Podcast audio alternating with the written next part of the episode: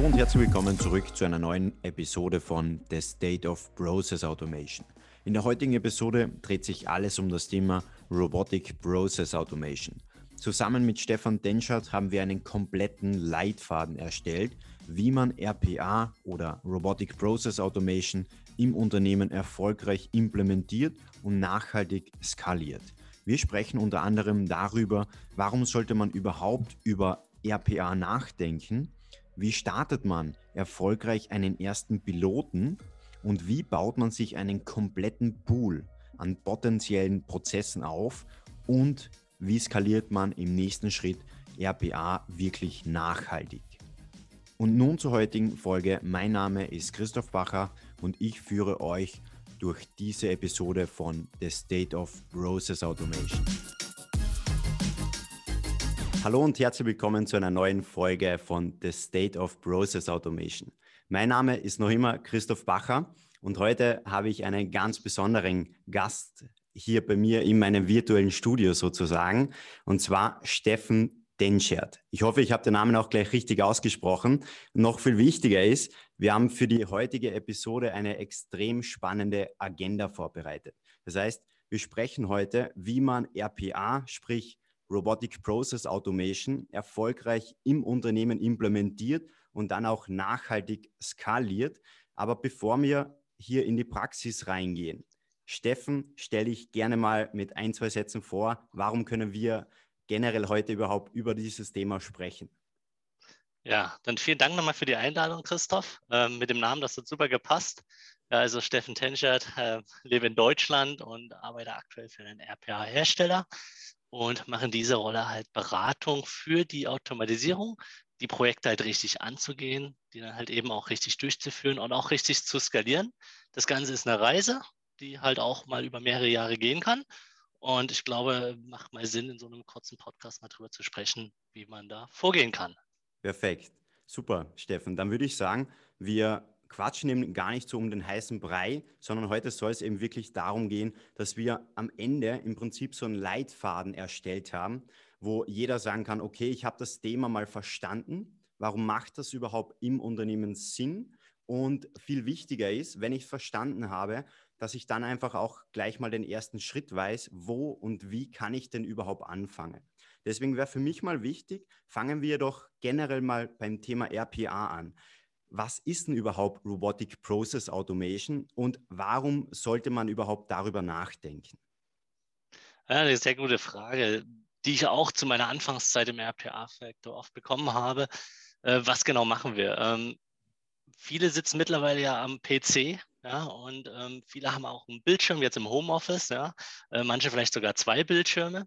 Und ich vergleiche es immer mit einer kleinen Anekdote aus den 90ern. Da hatten wir, wie gesagt, unseren ähm, PC zu Hause, haben einen Bildschirm und meistens haben wir Daten in diesen PC eingegeben schöne Applikationen. Meistens haben wir mal ein Fax bekommen äh, oder Papier, Lieferscheine, was auch immer. Und wir haben uns da hingesetzt und haben das eingetragen und haben uns gefreut, dass wir digital sind. Ja, jetzt sind wir halt 20 Jahre später und wir sind eigentlich fast an der gleichen Stelle. Nur heutzutage haben wir halt zwei Bildschirme. Ähm, das heißt, wir kriegen eigentlich gar nicht mehr die, die, die, das Papier per Post oder per Fax, weil da sind wir schon digital. Das kommt nämlich jetzt alles per E-Mail, meist so im PDF ähm, oder Bilddateien. Und ja, was machen wir? Wir öffnen das halt jetzt auf dem einen Bildschirm und tippen das von dem linken zum rechten Bildschirm ab. Das heißt, wir machen eigentlich quasi das Gleiche wie vor 20 Jahren. Und das machen immer mehr und mehr Menschen mittlerweile. Und da muss man sich die Frage stellen, ist das noch zielführend? Weil unser Gehirn hat einfach eine Leistungsfähigkeit für kreative, für andere Tätigkeiten. Geht es wirklich für uns als Mensch darum, jeden Tag am PC von, ich sag mal, vom linken zum rechten Bildschirm Dinge einzugeben?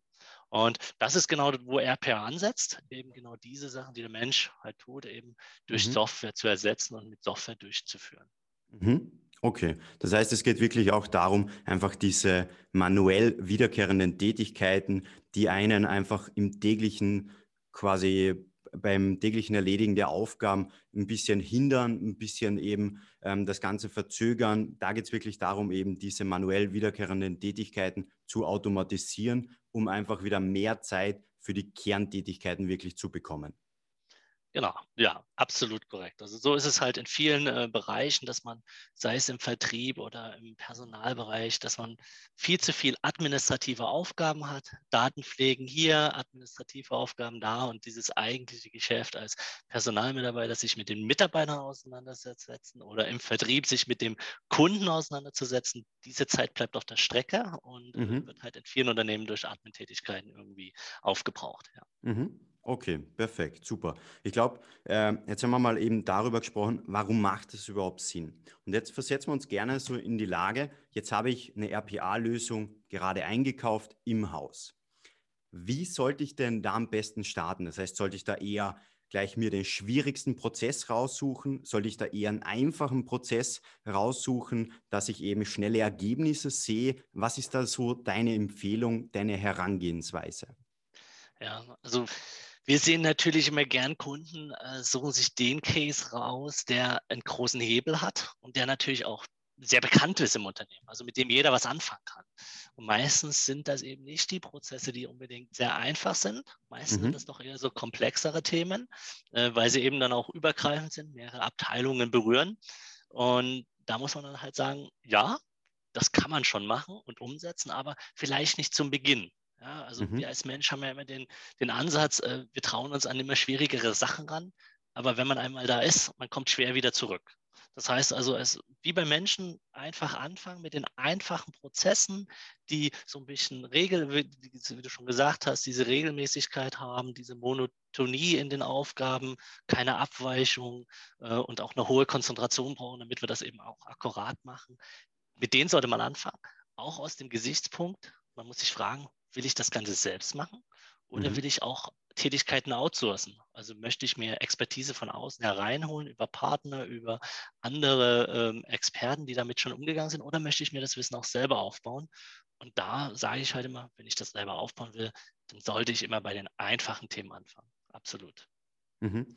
Das heißt, am Anfang geht es wirklich darum, eher einfache Prozesse rauszusuchen, dann mal ein Proof of Concept, einen Piloten zu starten, da natürlich auch zu sehen, okay, ähm, ich kann im Prinzip wirklich der Software vertrauen, es funktioniert, ähm, die passenden Ergebnisse werden tatsächlich geliefert und mit diesen Ergebnissen kann ich dann auch intern ein bisschen Werbung machen, um natürlich andere Mitarbeiter noch weiter ins Boot zu holen. Und vielleicht setzen wir da gleich an.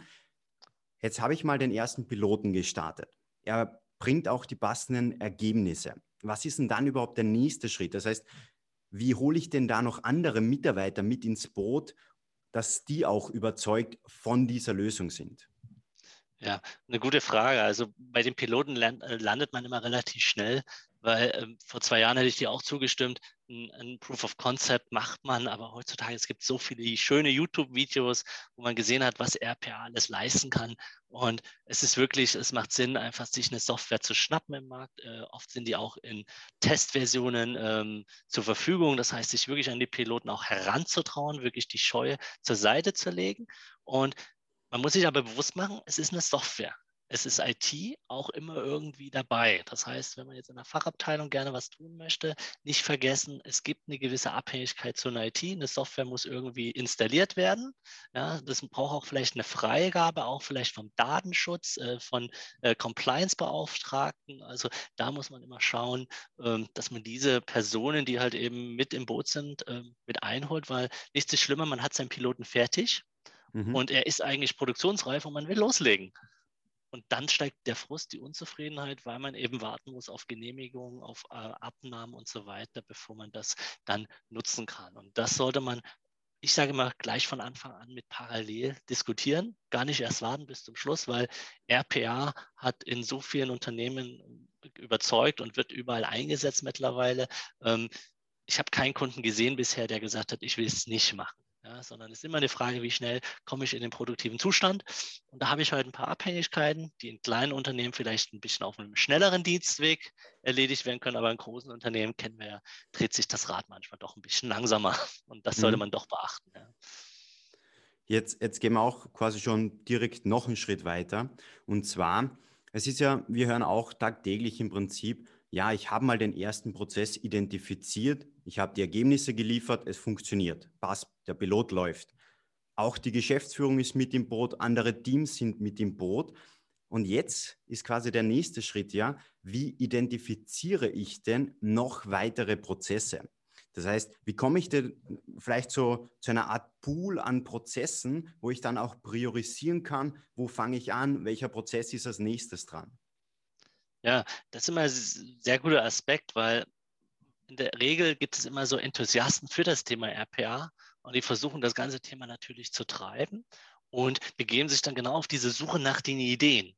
Ähm, das führt halt immer so zu einer schwierigen Akzeptanz auf der anderen Seite, weil auf der anderen Seite muss man schon dieses, diesen Enthusiasmus erstmal erreichen äh, und erzeugen. Und auf der anderen Seite wissen die Leute manchmal gar nicht, was für Prozesse kann ich denn alle automatisieren. Das heißt, was man eigentlich tun sollte, um zu Ideen zu generieren, ist eigentlich zu vermitteln, was ist denn alles möglich? Also nicht zu fragen, habt ihr einen Prozess, den ihr automatisieren wollt, sondern eher aufzeigen, was kann man alles damit machen. Man kann Dokumente verarbeiten, man kann künstliche Intelligenz mit integrieren. Ich sage mal, alle haben mittlerweile äh, Smartphone, muss vielleicht auch das äh, Voice-Bots nehmen. Ja? Und dass diese ganzen Technologien einfach mal aufzeigen, dass man das in den Unternehmen einsetzen kann.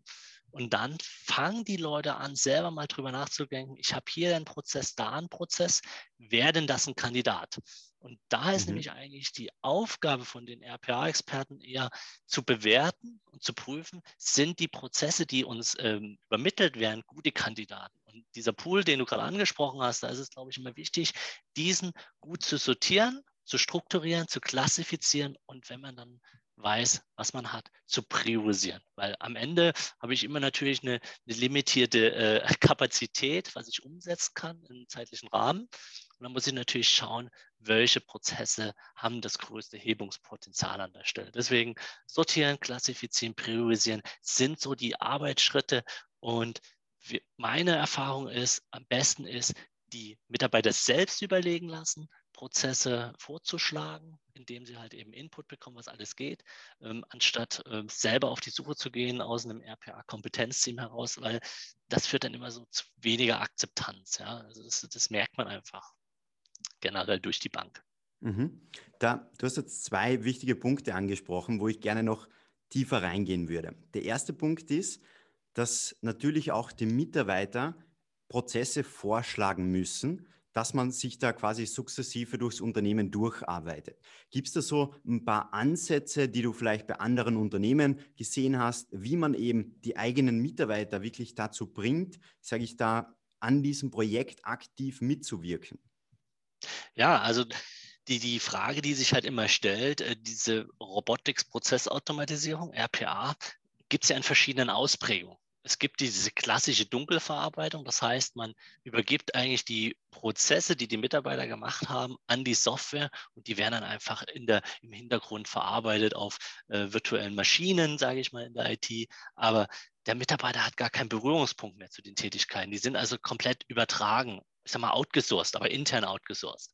Und es gibt aber auch andere Ausprägungsformen. Also bei den Prozessen manchmal wird ja auch der Mensch noch gebraucht. Ich sage nur klassisches Vier-Augen-Prinzip. Ja, also dieser Genehmigungsprozess, den ich bei bestimmten Sachen halt brauche, sei es bei einer Bezahlung, sei es bei einer Bestellung oder ein Angebot, wo auch immer vielleicht Vier-Augen-Prinzip notwendig ist, da ist eine Interaktion notwendig. Und da muss man sich die Frage stellen, wie kann ich die Mitarbeiter natürlich auch einbinden an diese Stelle? Und dann gibt es natürlich noch die nächsten äh, Evolutionsstufe zu sagen, okay, jeder bekommt einen eigenen sogenannten Roboter. Ja, das heißt, jeder hat seinen eigenen exklusiven digitalen Assistenten. Das heißt, ich sage eigentlich gar nicht mehr so Roboter gern dazu, sondern es ist eigentlich wie so eine kleine Assistentenstelle, die ich für mich mal ausgeschrieben habe, die jetzt mit einer RPA-Lösung gefüllt wird und der übernimmt bestimmte Aufgaben für mich. Und da bin ich schon in diesem beaufsichtigten Automatisierungsbereich. Das heißt, ich lager parallel Tätigkeiten aus, während ich andere Tätigkeiten mache, kann immer mal drüber schauen, wo ist mhm. denn jetzt gerade die Automation oder braucht sie gerade mich mal, mal ein Feedback. Und das ist der, äh, der nächste Schritt. Und der letzte Schritt ist natürlich jetzt zu sagen, okay, das finde ich alles so klasse, kann ich das selber tun? Ja, und wir leben mittlerweile in einem IT-Zeitalter, wo No-Code, Low-Code-Applikationen so ein bisschen State of the Art ist. Das heißt, ähm, man kommt weg von klassischen IT-Projekten. Das heißt, diese Dunkelverarbeitung, was ich angesprochen habe, das wird ja, sage ich mal, aus mehr Experten, IT-Experten bereitgestellt. Ja, aber es gibt auch einfachere Prozesse, kurze Prozesse, wo man sagen kann, lass das den Mitarbeiter selbst machen, die Lust und Bock darauf haben. Und das ist dann eben diese Demokratisierung der Entwicklung. Ähm, und das kann man aber nur mit No-Code, Low-Code-Applikationen. Also es geht nicht darum, dass die Mitarbeiter IT-Kenntnisse erlernen, sondern das Ziel muss sein, dass die Software benutzbar von Business-Usern, von Fachmitarbeitern ist. Und da mhm. in dem Zeitalter sind wir aktuell angekommen. Ich glaube, das ist der Markt nicht nur im RPA-Bereich, sondern auch in anderen IT-Bereichen sieht man genau das. Ja, okay, verstehe. Das heißt im Prinzip, auf der einen Seite muss es auch so leicht und so schnell wie möglich umsetzbar sein für den einzelnen Mitarbeitern. Ähm, was ich jetzt auch noch eher auf einer anderen Ebene wahrgenommen habe, ist das Thema, wie motiviert man quasi Mitarbeiter, dass man eben in diesem Projekt mitwirkt, ähm, wo ich einfach das Thema zum Beispiel Incentives anspreche. Das heißt, ich habe auch schon bei anderen Unternehmen gesehen, die haben sich überlegt, okay, wie motiviere ich meine Mitarbeiter aus den einzelnen Fachabteilungen, dass die eben wirklich drüber nachdenken, wo gibt es denn in ihrer Abteilung Potenzial, um dieses Potenzial im nächsten Schritt zu automatisieren. Und da hat es zum Beispiel eben die verschiedensten Ansätze gegeben, wie wer findet den einen Prozess, sage ich mal, der die größte Auswirkung hat und auch im nächsten Schritt eben automatisierbar ist, der gewinnt vielleicht irgendwie eine Kleinigkeit, einen Tag Urlaub, was auch immer, er wird dann eh wieder eingespart. ähm, und genau diese Ebene ist auch extrem spannend. Und wenn man dann diese zwei Ebenen verknüpft, sprich, ich motiviere die, die Mitarbeiter vielleicht mit zusätzlichen Anreizen und auf der anderen Seite ist die, die Technologie schon so weit, dass sie so einfach und so schnell wie möglich auch umgesetzt werden kann. Ich glaube, dann hat man da schon ein extrem starkes Fundament aufgebaut. Christoph, da bin ich absolut bei dir. Also wir sehen das auch bei den Unternehmen.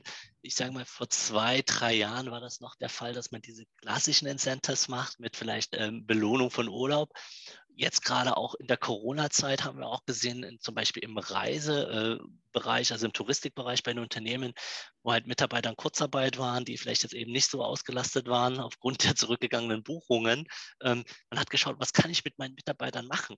Und man hat Weiterbildungsangebote zum Beispiel äh, bereitgestellt. Das heißt, Mitarbeiter konnten sich halt während der Arbeitszeit äh, schulen auf eben diese neuen Low-Code, No-Code-Applikationen und haben sich geschult, eben diese Automationen, diese Roboterprozesse selber zu bauen. Also das eine ist erstmal überhaupt diese Schulungsmöglichkeit bereitzustellen, während der Arbeitszeit, eben nicht irgendwie noch zusätzlich am Wochenende oder im, am Abend, sondern als Teil des Jobs. Wir sehen halt mittlerweile auch viele auf der Management-Ebene, ja, also mhm. nicht nur das klassische C-Level, bekommen auch diese Vorgaben mittlerweile als Unternehmensziele, dass man eben diese Automatisierungs-Know-how mit aufbaut und auch in die Abteilungen bringt. Und dann natürlich nochmal den anderen Aspekt. Also haben wir auch Unternehmen, die sagen, okay, wie kriegen wir nochmal diesen Ideenpool gut gefüllt? Ja? Und da sagen wir, okay, dann machen wir auch so eine ähm, Projekte, ähm, wo sich die Community, sage ich mal, die Mitarbeiter bewerben können mit Ideen. Und dann wird halt so ein Pool ausgewählt auf 50, 100 Mitarbeitern. Und diese Ideen werden natürlich dann auch gleich umgesetzt. Ja, und das heißt, die Mitarbeiter, die die Ideen vorgeschlagen haben, bekommen dann auch das Tool mit der Ausbildung, mit der Schulung daran und bauen diese Automationen dann selbst aber unter natürlich ein bisschen Anleitung und Führung von den äh, Experten in diesen äh, Unternehmen. Und am Ende werden dann sogar noch diese ähm, erreichten Automationen sogar noch ausgezeichnet und dann kann man nochmal diese Incentive draufpacken, zu sagen, okay, die Top 3 kriegen vielleicht einen Tag Urlaub oder wir sagen, okay, wir sponsern euch die Software, ihr kriegt euren eigenen Roboter, weil ihr das halt so schön umgesetzt habt. Vielleicht habt ihr noch andere Ideen für euch. Also da gibt es verschiedene Modelle und das sehen wir mittlerweile gerade auch durch Corona mit diesen Online- und Homeoffice-Ansatz sehr viel, dass wir diese Möglichkeiten jetzt aufgreifen mit Online-Schulungen, mit mhm. Tutorials mhm. ähm, und eben diese Kurzarbeit zu überbrücken. Ja, also gibt es ganz viele Ansätze. Nein, extrem spannend auch zu hören, dass eben viele Unternehmen auch in die Richtung denken, dass man natürlich eben die eigenen Reihen einfach dazu motiviert, eben diesen Pool an Prozessen aufzubauen. Und genau dieser Pool an Prozesse ist das zweite, ähm, der, der zweite erwähnte Punkt, den du vorher angesprochen hast, wo ich gerne nochmal in die Tiefe gehen würde. Jetzt habe ich einen Pool an Prozessen.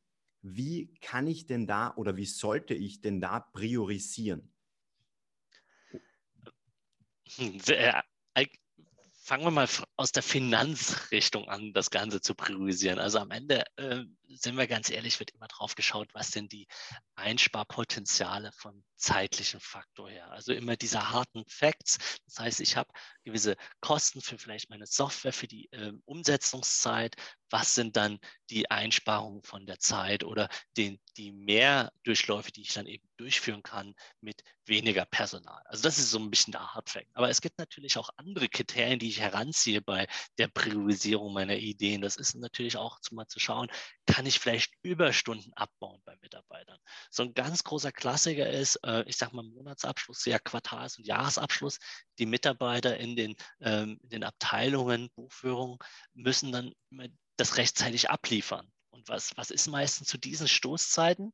Ähm, fallen die Überstunden an. Und das ist gerade jetzt im Jahreswechsel, so ein Jahresabschluss über die Feiertage, äh, ist immer ein bisschen suboptimal. Und äh, die Motivation für die äh, Mitarbeiter kann man natürlich steigern, indem man bestimmte Tätigkeiten dieser Buchprüfung ähm, oder vielleicht diese äh, Buchungen, die vorgenommen werden für den Jahresabschluss, einfach schon vorab zu prüfen, automatisiert, weniger Fehler, dass man halt in der Arbeitszeit vielleicht doch ein paar mehr Urlaubstage diesen Mitarbeitern auch mal geben kann. Das heißt, Mitarbeiterzufriedenheit steigern. Das ist natürlich mhm. auch so ein Aspekt, sollte man nicht vergessen. Wir leben in einem Zeitalter von Fachkräftemangel. Das heißt, äh, mittlerweile ist es nicht mehr so, dass der, das Unternehmen sich die Bewerber aussuchen kann. Eigentlich ist es ja andersrum. Das heißt, ich muss attraktiv sein. Und wenn wir uns jetzt auch anschauen, was kommt jetzt vom äh, Neues in den Arbeitsmarkt rein, das sind die, die sogenannten Digital Natives von der Universität. Das heißt, wenn ich jetzt als Unternehmen mit, einer, mit einem veralteten IT-Stack, mit veralteten Prozessen, sehr viel manuellen Tätigkeiten eine Stellenausschreibung mache, kann ich mich einfach mal fragen, werden die Bewerber zu mir kommen oder vielleicht zu einem Unternehmen, das digital schon ein bisschen weiter ist. Also der Wettbewerb um die Fachkräfte ist einfach mal da und da muss man auch schauen, wie kann ich das hinkriegen. Und dann natürlich haben wir den klassischen Wettbewerb natürlich mit, mit den anderen im Markt, den Marktplayern. Und die anderen schlafen auch nicht. Wenn die Automatisierung einsetzen, ihre Stückkosten senken, äh, dann habe ich ein Problem bei meinen Angeboten, dann bin ich nicht mehr wettbewerbsfähig. Also es gibt ganz viele Aspekte, die man vielleicht gar nicht direkt jeder einzelnen Automation zuordnen kann, um so eine klassische Kosten-Nutzen-Analyse durchzuführen, sondern man muss auch ein bisschen strategisch und langfristig denken. Und Digitalisierung ist eben nicht das, was ich ganz am Anfang gesagt habe, zwei Bildschirme zu haben und ich habe jetzt digitale Dokumente, sondern der Prozess sollte halt eben so weit wie es geht auch automatisiert laufen und wir machen halt dann eben das Fehlerbearbeitung oder die Ausnahmenregelung oder wir entdecken neue äh, Themenfelder, Geschäftsfelder, die wir äh, hineingehen können. Wir machen Produktentwicklung, Forschung und Entwicklung. Das sind die Themen, wo wir hingehen sollen. Das heißt, unsere Arbeitsplätze werden sich ändern an der Stelle. Ja, und deswegen muss man halt eben bei, den, bei der Priorisierung der Automationen eben nicht nur auf die klassischen Hard Facts schauen, sondern eben auch, was sind Soft Facts? Was sind die Soft Facts, die für mich in meinem Unternehmen, für meine Unternehmenskultur, für meine Mitarbeiterkultur vielleicht wichtig sind? Mhm. Verstehe.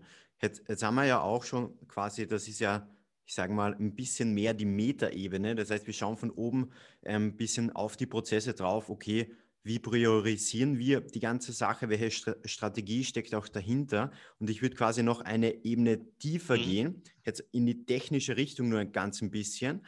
Und zwar, lass uns mal darüber sprechen, wenn wir jetzt den Prozess priorisiert haben, den wir jetzt als nächstes umsetzen möchten. Welche Herausforderungen gibt es denn da bei der Umsetzung? Sprich, ähm, ich, ich möchte ganz gezielt darüber sprechen, ist es jetzt einfacher, eine, einen Prozess umzusetzen, der nur eine Applikation bedient oder mehrere ähm, Systeme, mehrere Applikationen. Gib uns da gerne noch so ein bisschen Einblick, auf was sollte man denn da vielleicht achten oder was hast du auch in der Vergangenheit bei anderen Unternehmen gesehen, warum eben dann dieser Prozess am Ende vielleicht zwar gewählt worden ist, aber am Ende die Umsetzung gescheitert. Ja, Ganz, ganz gute, gute Frage an der Stelle. Ähm, man muss immer schauen, jede oder viele Applikationen haben auch erstmal eigene Automatisierungsmöglichkeiten. Das sind aber halt natürlich Automatisierungsmöglichkeiten innerhalb der Software. Der, der Mehrwert von RPA kommt natürlich, wenn ich über mehrere Softwarelösungen hinweg automatisieren kann, also Daten von A nach B zu transferieren, vielleicht auch noch zu formatieren und zu, zu ändern. Jetzt ist natürlich das, was du angesprochen hast, natürlich ein kritischer Fakt. Wo ist denn jetzt irgendwann die Grenze der Anzahl der Applikationen, an die ich mich rantrauen sollte? Und gerade für einen Startprozess am Anfang, äh, in meinen, in meinen Anfangstagen, wenig Applikationen ist besser weil es einfach äh, weniger Komplexität für mich bedeutet, mich mit weniger Applikationen auseinanderzusetzen. Für einen späteren Zeitpunkt ähm, kann man natürlich mehrere Prozesse äh, oder mehrere Applikationen dann halt kombinieren an der Stelle. Und da setzt man natürlich dann noch drauf, dass man vielleicht wiederverwendbare Sachen auch aufgebaut hat als sogenannte Bibliotheken. Das heißt, ich muss nicht mehr immer alles neu entwickeln. Äh, das heißt, ich kann auch lernen von dem, was ich schon gemacht habe und das auch wiederverwenden. Das heißt, so der Hardfact ist, weniger Applikationen, umso besser. Dann natürlich ist, viele Wege führen nach Rom. Ähm, wenn ich viele Möglichkeiten habe, viele Variationen in meinem Prozess durchzufahren, dann muss ich mir die Frage stellen, will ich jede Variation automatisieren oder nur die, die am häufigsten auftreten? Das ist sprich mhm. die Autobahn nach Rom, wo alle dann drüber fahren, aber eben nicht die kleine Bundesstraße, die dann vielleicht nebenan ist. Da muss ich mir eben immer sagen, okay, lasse ich das äh, Pareto-Prinzip, die 80 Prozent Variationen decke ich vielleicht ab, vielleicht auch nur 70, vielleicht aber auch 90. Ähm, das heißt, nicht jede Variation muss zwingend automatisierbar sein, weil ich sage auch immer, es ist gut, wenn noch Mitarbeiter wissen, wie der Prozess manuell ist. Es gibt mhm. ja auch mal ähm, ähm, Ausnahmen, da muss der Mensch wieder eingreifen und man will ja auch nicht das Wissen verlieren über die Prozesse. Das ist auch ganz wichtig. Ja, ähm, und dann ist natürlich die Frage, wie sind die Daten? Ja, die Daten. Was heißt das? Wie sind die Daten? Ähm, wenn ich eine E-Mail schicke und in der E-Mail ist ein Formular drin, dann ist das ein relativ strukturierter Ansatz, weil unsere Augen wissen genau, worauf muss ich mich fokussieren, wo finde ich die relevanten Informationen. Ähm, genauso ist das für so einen Roboter. Der Roboter findet sich dann auch einfacher zurecht. Ist das jetzt aber so ein schöner Fließtext, ich sage mal ein klassischer Roman geschrieben und dazwischen sind die Informationen, die relevant sind, dann ist das für unser Auge schwierig herauszufinden und genauso für den Roboter. Und das ist natürlich auch wieder eine Komplexität. Das heißt nicht, dass es nicht machbar ist, aber es ist nicht der Prozess, den ich als erstes mir aussuchen würde. Ja, wir haben zwar gerne Kunden, die sagen, okay, das ist so mein Prozess, mit dem ich gerne anfangen will. Dann sage ich immer, wow, machbar, aber nicht durch eigene, äh, sage ich mal, eigene Startfähigkeiten, sondern dann braucht man schon eher jemanden, der die Expertise mit reinbringt, sich einen Partner dazu holen, der einfach diese Know-how-Transfer an der Stelle macht. Aber ähm, genau, das sind so, so diese Hard Facts, das sind also die Klassiker und das andere ist, wie oft man das dann durchführt und wie lange die Durchlaufzeit ist. Das ist dann, wie gesagt, für die Kosten-Nutzen-Analyse. Ja. Mhm. Okay, gut. Und jetzt, jetzt haben wir im Prinzip schon über einen Pool gesprochen, die Mitarbeiter sind im Boot, füllen diesen Pool quasi. Gibt es denn da noch andere Herausforderungen, wenn man jetzt die ersten Prozesse schon automatisiert hat, dass man im Prinzip wirklich skalieren kann? Das heißt, dass man das Thema im Prinzip im ganzen Unternehmen breit macht, ähm, wirklich sich sukzessive durchs Unternehmen durcharbeitet. Hast du da vielleicht aus deiner Vergangenheit oder in deinen täglichen Gesprächen vielleicht ein paar Inputs, die du hier noch raushauen kannst, ähm, welche Herausforderungen es in diese Richtung auch noch geben könnte? Ja, das ist ja eigentlich 80 Prozent meiner Tätigkeit, ähm, die Kunden über diese Schwelle zu heben, weil die Schwelle nämlich relativ hoch ist. Genau aus dieser Pilotphase, dieser Anfangsphase in diese Skalierung zu kommen, ähm, weil es da ein paar ähm, organisatorische Herausforderungen gibt. Das heißt, das Ausrollen auf andere Abteilungen. Man kommt aus so einem kleinen Projekt in ein großes unternehmensweites Projekt. Das hat ganz andere organisatorische äh, Genehmigungen, die dann einfach mit dranhängen. Das nächste ist natürlich auch, wir wollen nicht alles zweimal, dreimal, viermal machen. Das heißt, mhm. wir wollen natürlich so viel Synergien wie möglich schaffen.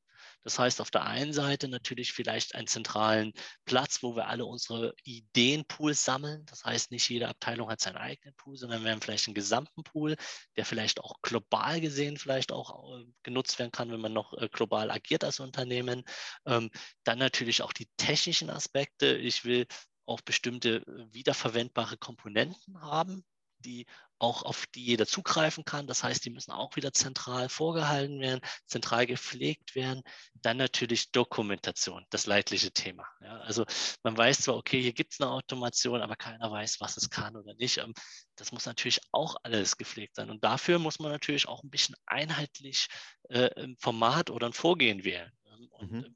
nicht jeder sollte machen, wie er es Lust hat, sondern je mehr Wiedererkennungs äh, Effekte man hat, desto besser, desto besser mhm. finden sich alle zurecht.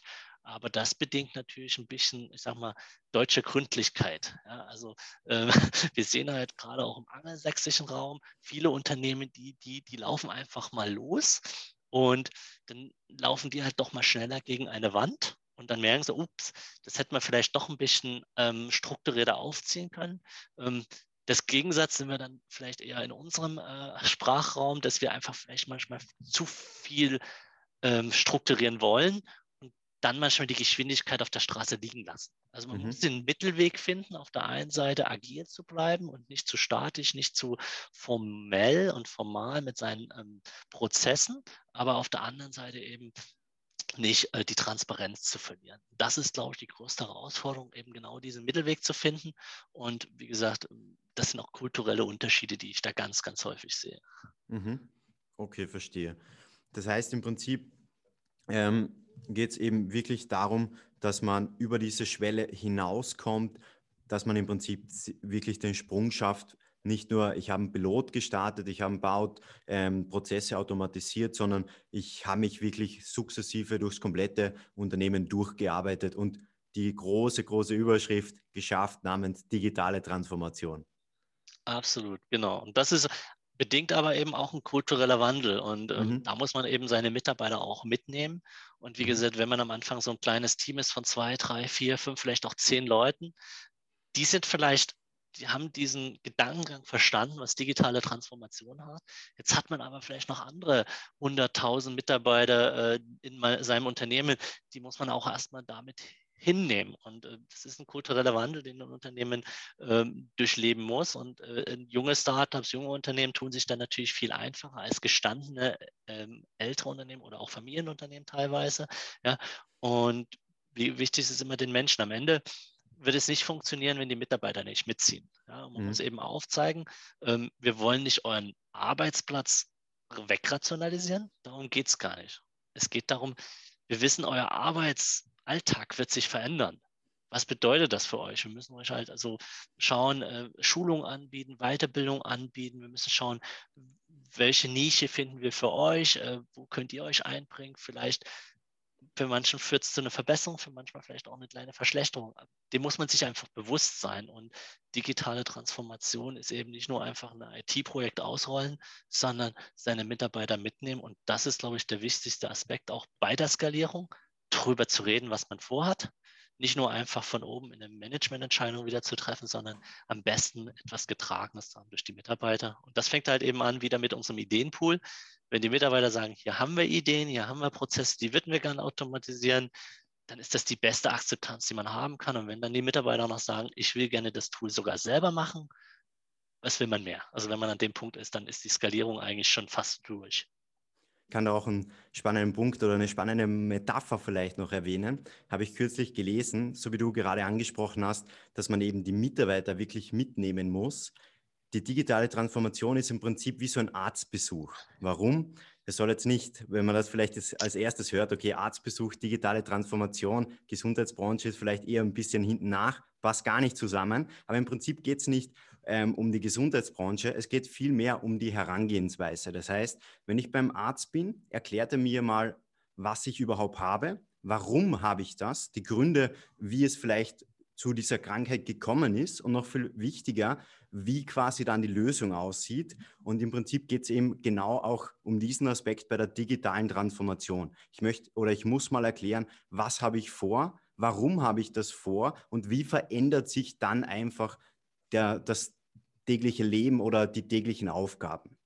Und das habe ich einfach eben äh, eine extrem spannende Metapher, ähm, als äh, extrem spannende Metapher wahrgenommen und wollte ich jetzt nur ganz kurz erwähnen, bevor wir jetzt gleich zu den letzten Part kommen. Und zwar, ich habe jetzt, ist mir gerade im Gespräch noch eingefallen, ähm, so als Abschluss wäre für mich nochmal extrem spannend, einfach drei Gründe, egal was dir gerade einfällt, was sind drei Gründe, wenn man jetzt eben, man versteht, okay, warum macht RPA Sinn? Ich weiß, wie kann ich die ersten Schritte umsetzen? Ich verstehe, wie komme ich vom Piloten zur Skalierung? Und jetzt erzähl einfach nochmal drei Gründe, warum soll ich jetzt im Prinzip, sage ich mal plump ausgedrückt, morgen zum Chef gehen und sagen, ich habe gestern einen Podcast gehört über das Thema RPA. Und eins, zwei, drei, drei Gründe von dir, warum soll ich starten mit dieser Thematik? Ja. Der erste Grund, äh, wenn ich halt mit meinem Unternehmen sehr eng verbunden bin und mein Unternehmen besser machen will, gibt es vielleicht nicht gerade Prozesse, die vielleicht bei mir sind, aber ich sehe halt Potenzial, mein Unternehmen, meinen Arbeitsplatz langfristig halt äh, zu verbessern oder auch sicherer zu gestalten. Das heißt, man sollte immer schauen, ähm, bin ich verwurzelt, dann suche ich mir Ideen und wie gesagt, es muss nicht bei mir immer direkt für mich sein. Es gibt individuelle Arbeitstätigkeiten, äh, da weiß ich, da kann man wenig automatisieren, aber äh, man sollte immer über den Tellerrand hinausschauen, nicht immer nur auf seinen eigenen Schreibtisch. Das ist das Erste. Mhm. Äh, das nächste ist auch, viele hören ja immer künstliche Intelligenz. Ähm, wie gesagt, Dokumente vielleicht zu verarbeiten, mit Chatbots zu interagieren und andere Technologien, die es da gibt. Ähm, das Ganze überhaupt einzusetzen in Unternehmen, bedingt, dass man diese Technologien verknüpft mit einer Automatisierungstechnologie. Das heißt, um wirklich künstliche Intelligenz zu nutzen, also wenn ihr da draußen Spaß habt, so mit Chatbots auch im Unternehmen zu arbeiten und nicht nur äh, auf den Smartphones und den Tablets, dann brauche ich RPA oder irgendeine andere Art von Automatisierungstechnologie als Klebstoff zwischen diesen KI-Lösungen. Und ich fange nicht mit KI an in der Regel, sondern ich fange immer mit der Automatisierung an. Und Automatisierung 2.0 ist dann eigentlich, dass ich KI mit kombiniere. Also wenn man das machen will, muss man eigentlich den ersten Schritt zuvor machen. Ja? Mhm. Und das Dritte ist, ähm, mir persönlich macht es natürlich Spaß, äh, äh, Prozesse zu verbessern, weil ich kein Mensch bin, der immer diese ganze ähm, ähm, Routinetätigkeit jeden Tag haben möchte. Und mit RPA kann ich auch für mich selber immer auch privat was tun, äh, privat äh, Sachen finden. Also zum Beispiel, ich mache meine Urlaubsprüfung ähm, oder auch meine Steuererklärung ein bisschen automatisiert an der Stelle. Das heißt, ich mache es mir auch privat einfacher. Ist natürlich mhm. ein bisschen einfach für mich zu sagen, weil ich es eben auch im, im, im täglichen äh, Berufsalltag nutze. Ja, aber vielleicht auch auch schauen, soll ich RPA vielleicht auch mal zu Hause einsetzen für bestimmte Tätigkeiten, wo ich eben schaue nach dem besten Preis für bestimmte Produkte, nach denen ich vielleicht suchen möchte. Oder ich habe, wie gesagt, so eine Steuererklärung, was immer so eine Tätigkeit ist, die ich nicht gerne mache, kann ja mein digitaler Assistent für mich machen, wenn ich ihn einmal angelernt habe. Also deswegen auch immer für das eigene Bedürfnis zu schauen, also nicht nur wie den ersten Punkt, wo ich gesagt habe, an das Unternehmen denken, seinen Arbeitsplatz, das soll Spaß machen, aber natürlich auch sein eigenes Bedürfnis in den Vordergrund zu stellen. Wir wollen ja glücklich sein. Das ist ein besserer Schluss, kann man sich gar nicht vorstellen. Das heißt, ich, ich fasse es als, als sozusagen potenzielle Überschrift zusammen. RPA macht das Leben nicht nur im Beruf leichter, sondern auch im Privatleben leichter. Und ich sage, Steffen, herzlichen Dank für das heutige Gespräch. Ich glaube, man hat extrem viel mitnehmen können. Und meiner Meinung nach ist es uns wirklich gelungen, da einen potenziellen Leitfaden zu erstellen, wie man eben von diesem Piloten zur Skalierung kommt und warum das Ganze überhaupt Sinn macht. Vielen Dank, Christoph, nochmal für deine Zeit. Das war wieder eine Folge von The State of Process Automation. Ich hoffe, du konntest einiges mitnehmen und wenn du einiges mitnehmen konntest, dann habe ich nur eine kleine Bitte an dich. Und zwar erzähl einfach einen Freund, einen Kollegen von dieser Episode, von diesem Podcast, warum das Ganze natürlich, dass auch die andere Person davon profitieren kann. Ich wünsche dir auf jeden Fall noch einen schönen Tag. Wir hören uns in der nächsten Episode.